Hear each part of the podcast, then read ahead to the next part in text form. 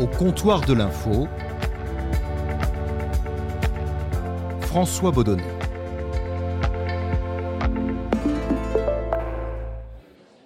Et au comptoir de l'info, aujourd'hui, j'ai été rejoint par Jacques Cardoz. Salut Jacques. Salut François. Alors tu as été le, correspondant de France Télévisions à Londres, euh, puis euh, à Washington, Mhm. et depuis septembre dernier, tu présentes euh, le magazine Complément d'enquête, un magazine euh, d'investigation. Être présentateur euh, d'une émission euh, par rapport à correspondant, comme tu l'as été pendant 9 ans, je crois, euh, c'est une autre forme de, de journalisme. Oui. Euh, dans laquelle des deux formes tu te sens le plus à l'aise?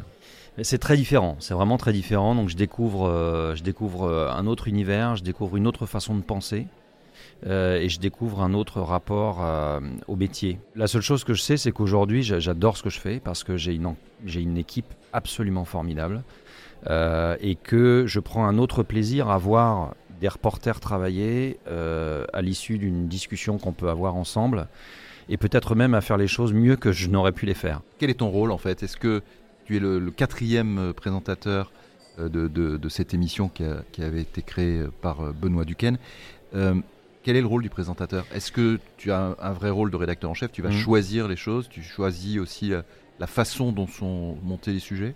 Moi, ça, pour moi, ce- cette émission et ce rôle n'aurait pas eu de sens si j'avais pas pu avoir ma part de, euh, euh, de décision euh, éditoriale. Donc oui, je suis rédacteur en chef de l'émission, mais je suis aussi entouré de, de garçons euh, qui sont des rédacteurs en chef et qui sont très talentueux, euh, Clément Castex et Samuel Humez, et on décide à trois.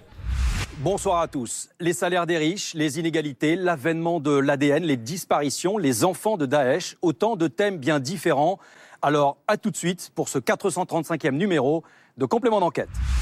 Le nom de, de l'émission, donc complément d'enquête, euh, bien ce que, ça, Oui. ce que ça voulait dire. En tout cas, au début, c'était revenir Oui. sur un, un fait d'actualité et apporter un complément. Au fil des années, et particulièrement d'ailleurs peut-être euh, cette année, le, concept euh, a, évolué. Aujourd'hui, c'est quoi le concept de complément d'enquête? Non, ça reste, euh, ça reste un complément d'enquête. On part de- de- d'un événement d'enquête, d'un événement d'actualité, mais ensuite on va le tirer, on va tirer la pelote le plus possible, et c'est là où on avance dans de l'investigation, c'est là où on soulève des tapis, c'est là où on, révèle des histoires qui peuvent être des histoires adjacentes, on fait des pas de côté, on fait des exemples à l'étranger. Là où tu as raison, c'est que le, le- euh, ça c'est valable pour à peu près deux tiers des émissions euh, dans l'année. Et pour le troisième tiers, ce sont des, euh, des 52 minutes qui, là, pour le coup, euh, sont lancées six mois à l'avance. Et en effet, ne sont pas liées directement à l'actualité. Et ton objectif, c'est quoi? C'est dénoncer un état de fait? Moi, je, je veux absolument que les gens aient le sentiment que, et c'est ma volonté, c'est qu'on soit honnête intellectuellement. C'est-à-dire que dès qu'on dénonce quelque chose, je veux que les gens aient, leur, la réponse, mais enfin, je veux que la personne qui est en accusation puisse répondre et que les gens puissent se faire leur opinion. Je ne suis pas là, moi, Pas de reportage à charge. exactement. Jamais de reportage à charge. à Je veux- charge et à décharge. Absolument. Et moi, tout le temps dans les salles de montage, je suis là avec les, avec les, les journalistes, les monteurs, les red chefs. Je, je- je veux vraiment que ce soit hyper équilibré. Et j'ai pas envie que les gens me disent euh, euh, ouais, mais c'est c'est à charge, c'est c'est méchant, c'est ceci. Non, je veux rien de gratuit, quoi. Rien de gratuit. C'est qui ces gens-là avec leur micro Ah, Je ne sais pas. C'est- incroyable. pas, je crois que c'est monsieur. France 2, on est avec euh, Monsieur le ministre. Qu'est-ce qui vous lie tous En tout cas tous les deux. vous, pourquoi vous êtes là? Barrez-vous en fait. Non mais barrez-vous. On vous a pas demandé d'être là. Allez, partez là. C'est incroyable quoi. Je veux dire, on est là tranquille. Il y a des journalistes qui viennent. Barrez-vous. Hop là, hop là, tout le monde part. Personne ne moufte. Ce soir, le boss, c'est Michel. Ils sont insolents ces gens. c'est- une vraie racaille. Welbeck est devenu intouchable. Du coup, la racaille remballe. Fin du spectacle. Ce qu'on vient d'entendre là, c'est un, un extrait d'un d'un reportage de, de complément d'enquête où euh, Michel Houellebecq, puisque c'est lui qui parle, ne euh, veut pas Hmm. euh, être suivi par euh, l'équipe de, de complément d'enquête. Souvent, ça, ça arrive en fait assez souvent. Enfin, la, la- euh, complément d'enquête euh, suit des, des Ouais. gens qui n'ont pas forcément envie d'être euh, d'être suivis. Ça, c'est un, un exemple récent.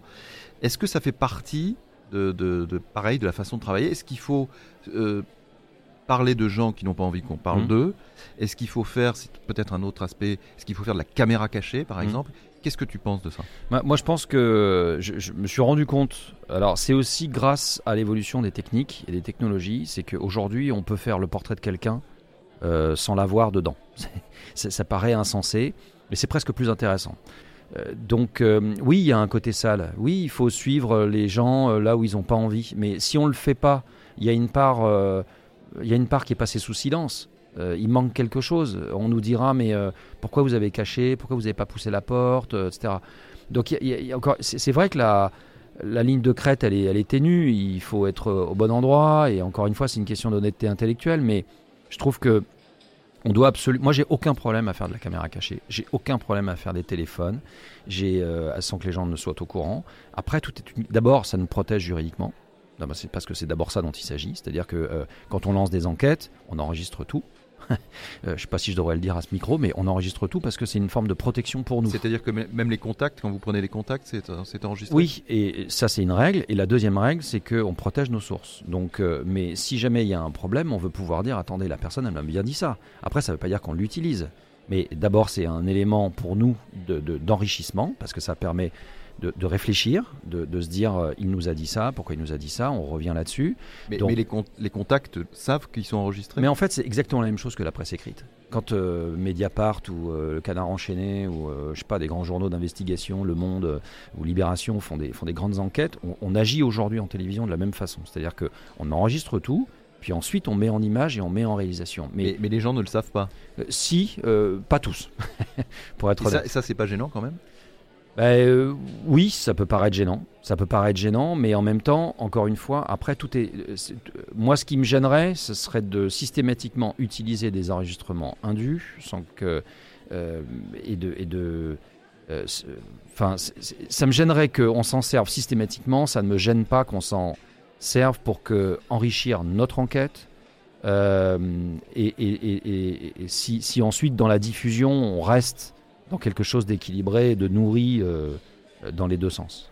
Donc en fait, ce que, ce que, tu, ce que tu dis, c'est qu'aujourd'hui, il est plus possible euh, de, de faire du journalisme d'investigation sans, sans, sans enregistrer. Très peu. Euh, voilà. Ça pose quand même un problème. Enfin, euh, J'imagine quand même. Moral.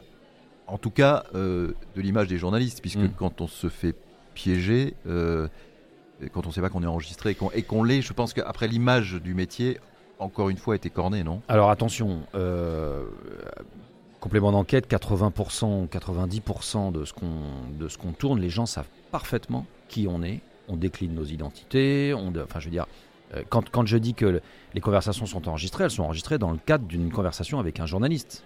Euh, on est dans, une, dans le cadre d'une société qui se ferme énormément. Les services de communication sont absolument partout.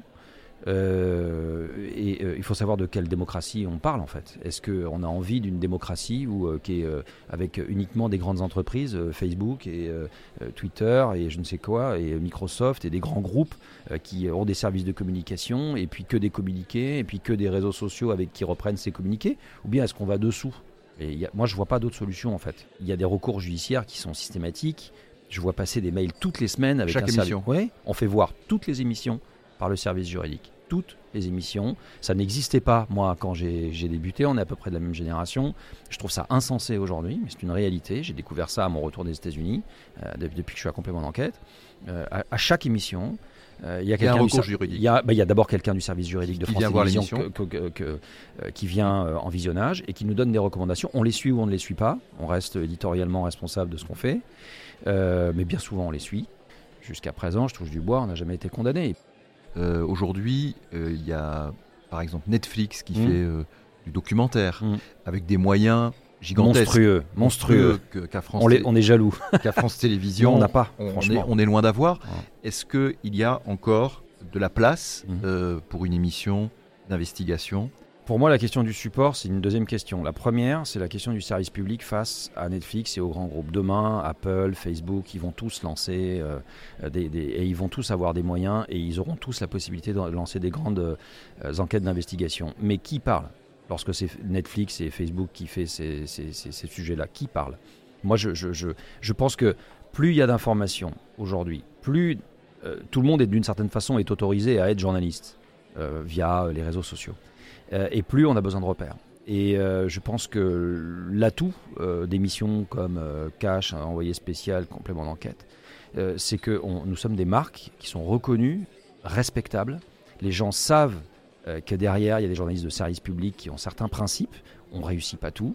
On n'est pas, on pas formidable, mais on essaye au maximum d'avancer cette honnêteté intellectuelle. Et moi, je pense que plus il y aura d'infos, plus il y aura de diffuseurs, plus il y aura de concurrence, et on est en plein dedans dans cette société-là, et plus on aura besoin à un moment donné d'avoir des repères et des marques qui veulent dire quelque chose. Les journalistes euh, sont très critiqués de Mhm. plus en plus, euh, parfois même euh, violemment. Et la, la profession a du mal, globalement, à, se- à se remettre en cause. Mhm. Qu'est-ce que tu penses de ça? Qu'est-ce que tu, tu crois qu'il faudrait changer dans notre façon de, de travailler pour que, enfin, nous retrouvions, euh, nous journalistes, euh, et journalistes du service public en particulier, la, la confiance euh, de notre public Je pense qu'aujourd'hui on est allé trop loin et que certains sont allés trop loin. Moi je trouve que C'est-à-dire? Bah, euh, moi, je vois certaines prises de position. D'abord, je, trouve qu'un journaliste, il n'est pas là pour, pour donner son opinion. Ça, ça me choque profondément. Je vois aujourd'hui sur Twitter. En fait, Twitter est une perversion parce que euh, vous n'existez sur Twitter, vous n'existez sur les réseaux sociaux qu'à partir du moment où vous donnez votre opinion. Mais enfin, moi, je suis pas un journaliste d'opinion.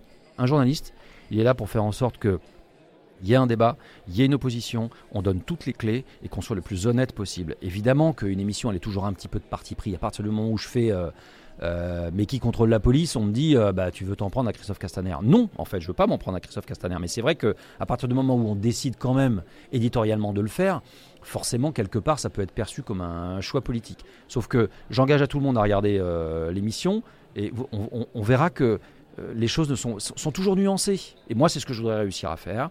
Et c'est là où euh, on doit, pour répondre à ta question, absolument avoir cette euh, perspective-là. C'est qu'il faut absolument qu'on soit dans le plus dans la neutralité possible. Bien sûr que c'est très difficile.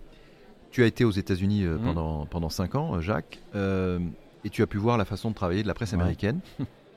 et là, récemment, euh, Donald Trump euh, est, est, euh, dans une nouvelle affaire. Mhm. On va pas, on va pas la développer, Mhm. mais euh, ça concerne l'U- l'Ukraine et, et- et un, un lanceur d'a- lanceur d'alerte.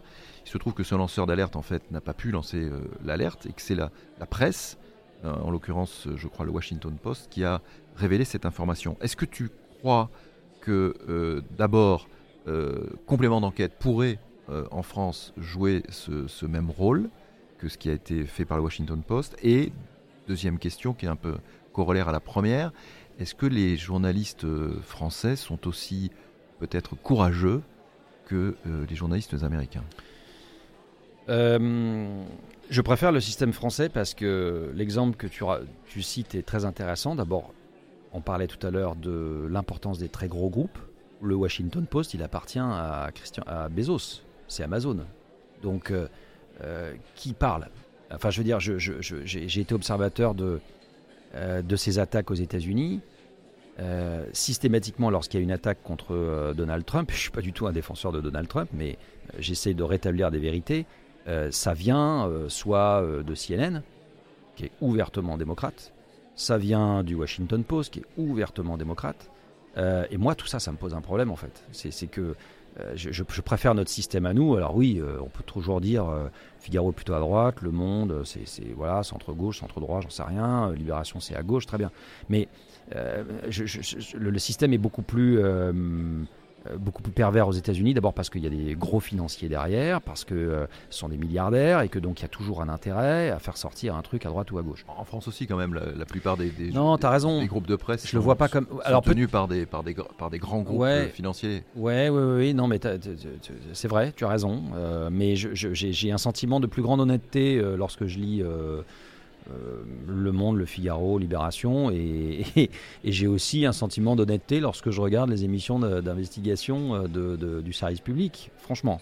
Donc, euh, alors, pour revenir à ta question sur euh, est-ce que complément d'enquête pourrait sortir ça, on s'en priverait pas. hein.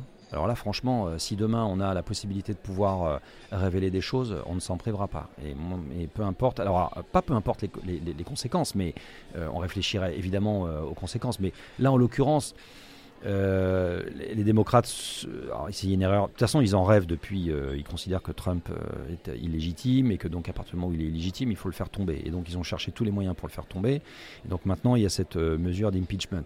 On ne pas rentrer dans les détails de la politique américaine, mais c'est absolument impossible que ça passe. Et le pire, c'est que faire ça un an avant l'élection présidentielle, ça va rendre service à Donald Trump. Donc je pense que de toute façon, c'est une, grosse erreur stratégique. Alors on va écouter, Jacques, une un petit extrait d'un direct que tu as fait dans, le journal de 13 heures euh, le lendemain de, de l'élection de Donald Trump. On écoute et puis ensuite on revient vers toi. Très franchement, personne n'osait dire il va aller à la Maison Blanche. Évidemment, on l'avait tous dans un coin de notre esprit. Et je crois que c'est ça ce qui me- ce qui m'a marqué, c'est qu'on a eu le sentiment d'avoir affaire à une sorte de bulldozer qui avance, qui avance, et sans savoir euh, jusqu'où il irait. Alors nous sommes toujours avec euh, Jacques Cardos. Donc Jacques, c'était donc euh, je le disais euh, tout à l'heure un, un- un direct que tu avais fait dans, le- dans le journal Ouais. de 13 heures juste après l'élection de Donald Trump. Et on comprend bien, tu as l'honnêteté de le dire à l'antenne, qu'en gros tu n'avais pas vu venir l'élection de, de- de- de Donald Trump. Est-ce que ça veut dire que, parce que tu n'es pas le seul, enfin, je veux dire, euh, voilà, après en plus il y a eu euh, Salvini, Bolsonaro, Mm. enfin c'est un petit peu différent, Ouais. mais il y a certains qu'on a vu venir, il y avait le Brexit. Est-ce que ça veut dire que les journalistes euh, sont, sont déconnectés de la réalité et qu'ils ne sentent plus euh, ce qui va se passer?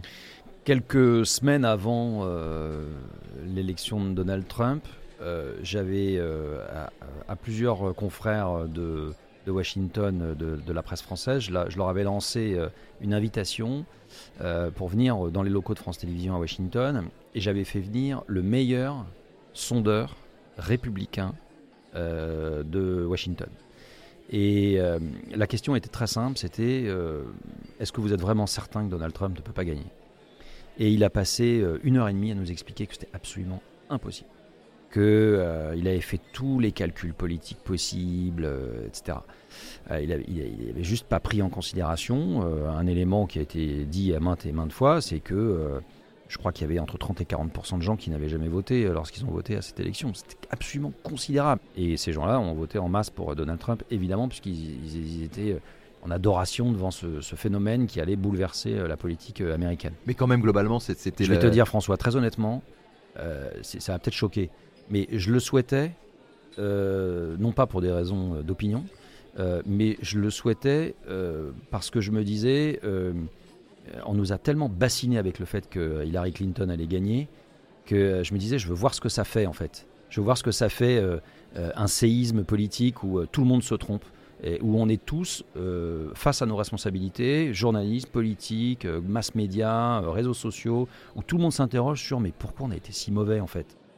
Aujourd'hui, tu penses que cette, cette erreur ne pourrait, euh, pourrait ne plus arriver? Non, non, non, non, non, je pense que cette erreur. elle Mais on, peut- on a changé, parce qu'en plus, ce qui est intéressant, c'est que tu, tu- tu dis que ce qui t'a convaincu, c'est un sondeur. Ouais. Et, et les sondeurs, on les accuse aussi d'être complètement coupés de la réalité, de se, tromp- de se tromper très souvent. Alors en donc, fait, donc je vais- si un journaliste fait appel à un sondeur pour se faire son- sa propre opinion. Euh, C'est triste. Ça peut poser un problème. Oui, c'est triste, c'est triste et je vais te dire pourquoi. Parce qu'en fait, il y avait une phrase qui m'avait frappé, je crois que c'était celle de Nicolas Sarkozy, qui disait euh, L'erreur en politique, c'est justement de regarder les sondeurs et pas les dynamiques de campagne. Et dès le départ sur la, la- la- la- la- la campagne de, de Donald Trump, on, on assistait à une dynamique insensée. Je me souviens du premier euh, meeting que j'avais fait à, euh, dans le Texas, à Dallas, je crois. Et euh, il y avait des gens qui me disaient, mais on n'a jamais vu ça depuis euh, Ronald Reagan, euh, il se passe quelque chose dans ce pays, etc. Et, je sentais des gens fanatiques, en adoration. Et je me disais, résonnait en moi cette phrase de, Sarko- de Sarkozy, et je me disais, mais si la dynamique est de son côté, et côté Hillary Clinton, on s'ennuyait. C'était, morne, c'était des phrases déjà entendues, elle n'arrivait pas. Euh, voilà, et donc tout se passait côté Trump. Les médias étaient fascinés par Trump. Alors pour lui taper dessus, mais ça revient au même en fait, c'est totalement hypocrite. Donc vous avez une espèce de, euh, une espèce de, de- de- chape euh, de communication au-dessus de vous, avec plein de gens qui vous disent, des sondeurs, des journalistes, des, des politiques, des experts, etc.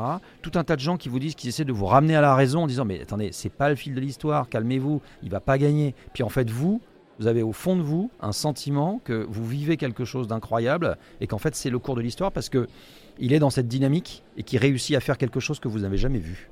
Jacques, tu, tu es journaliste depuis euh, 25 ans? Ouais. Euh, peut-être mis à part euh, l'élection de Donald Trump, parce Mhm. qu'on en a longuement parlé, s'il y a un moment, à titre personnel, qui t'a le plus touché pendant ces 25 ans de carrière, qu'est-ce que ce serait? Euh, en fait, ça me ramène aux États-Unis euh, parce que en fait, moi, ce que je trouve de beau quand on est reporter, sont les rencontres humaines. Euh, je vais te raconter l'his- l'histoire humaine qui m'a touché. C'est une rencontre avec une jeune fille qui s'appelle Shelby, une petite américaine qui ne pouvait pas marcher. Et on avait fait un sujet sur le séquençage du génome humain. Et donc c'était un sujet au départ sur la recherche. Et on cherchait un exemple et on tombe sur un exemple avec le bureau de Washington euh, sur euh, l'exemple de cette petite Shelby qui en fait a réussi à remarcher après un traitement, lequel traitement a été compris par son médecin euh, à la lumière de ce fameux séquençage. Donc, en fait, on part du séquençage, on a une lecture des événements, le médecin se dit mais en fait il faut que je la traite comme ça, il change le protocole et alors qu'elle était dans un fauteuil jusqu'à l'âge de 9-10 ans, je ne sais plus très bien, je la rencontre à 11 ans ou 12 ans, eh bien elle remarche. Elle avait marché un tout petit peu quand elle était euh, toute gamine. Euh, puis euh, voilà. Et, c'est une rencontre qui m'a bouleversé. Je repense à elle. euh, voilà. Je, là, tu vois, j'ai la, la- gorge nouée. Je, pense à elle. J'espère qu'elle va continuer de marcher toute sa vie. Euh, en plus, euh, ça me touche parce qu'elle avait été, euh, elle dansait et qu'elle avait fait quelques pas de danse euh, devant tu, moi. as, tu as été Et danseur. j'ai été danseur.